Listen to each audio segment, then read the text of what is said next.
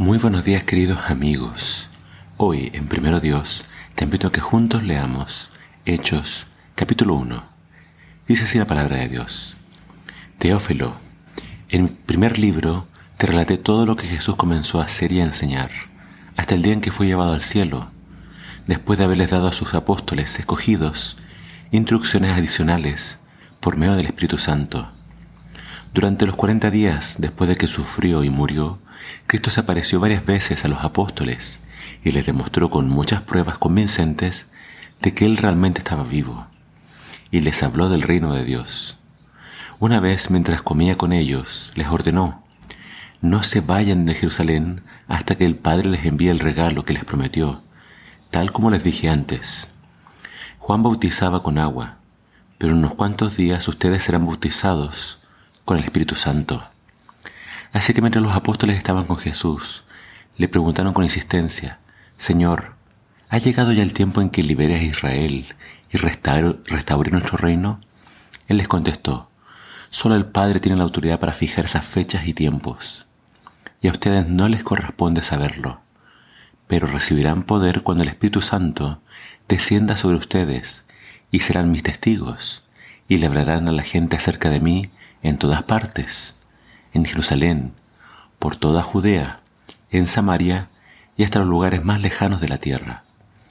Después de decir esto, Jesús fue levantado en una nube, mientras ellos observaban, hasta que ya no pudieron verlo. Mientras se esforzaban por verlo ascender al cielo, dos hombres vestidos con túnicas blancas de repente se pusieron en medio de ellos. Hombres de Galilea, les dijeron, ¿por qué están aquí parados mirando al cielo? Jesús fue tomado de entre ustedes y llevado al cielo, pero un día volverá del cielo de la misma manera en que lo vieron irse. Después los apóstoles regresaron del Monte de los Olivos a Jerusalén, a un kilómetro de distancia, y cuando llegaron subieron a la habitación de la planta alta de la casa donde se hospedaban. Estos son los nombres de los que estaban presentes. Pedro, Juan, Santiago, Andrés, Felipe, Tomás, Bartolomé, Mateo, Santiago, hijo de Alfeo, Simón el celote y Judas, hijo de Santiago. Todos se reunían y estaban constantemente unidos en oración, junto con María, la Madre de Jesús, varias mujeres más y los hermanos de Jesús. Durante aquellos días, cuando aproximadamente 120 creyentes estaban juntos en un mismo lugar, Pedro se puso de pie y se dirigió a ellos. Hermanos, les dijo, las escrituras tenían que cumplirse con respecto a Judas, quien guió a los que arrestaron a Jesús. Esto lo predijo hace mucho tiempo el Espíritu Santo, cuando habló por medio del profeta, perdón, del rey David. Judas era uno de nosotros y participó con nosotros en el ministerio. Judas había comprado un campo con el dinero que recibió por su traición. Allí cayó de cabeza, se le reventó el cuerpo y se le derramaron los intestinos. La noticia de su muerte llegó a todos los habitantes de Jerusalén y ellos le pusieron a ese lugar el nombre arameo Aceldama, que significa campo de sangre. Esto estaba escrito en el libro de los Salmos, continuó Pedro, donde dice que su casa quede desolada y que nadie viva en ella, y también dice que otro tome su lugar. Entonces ahora tenemos que elegir a alguien que tome el lugar de Judas entre los hombres que estaban con nosotros todo el tiempo mientras viajábamos con el Señor Jesús. Desde el día en que Juan lo bautizó hasta el día en que fue tomado de entre nosotros, el que salga elegido se unirá a nosotros como testigo de la resurrección de Jesús. Así que propusieron a dos hombres, a José, a quien llamaban Barsabás, también conocido como Justo, y a Matías.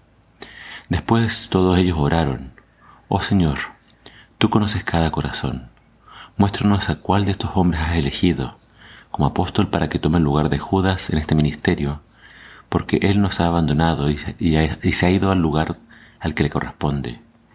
Entonces echaron suertes y Matías fue elegido a ser apóstol con los otros once. El libro de los Hechos nos muestra la continuación de la historia de Jesús.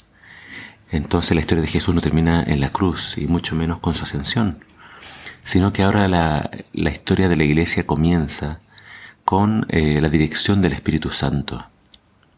Vemos claramente entonces cómo Jesús se despide a sus discípulos este, este libro que fue escrito por Lucas eh, se le conoce como Hechos.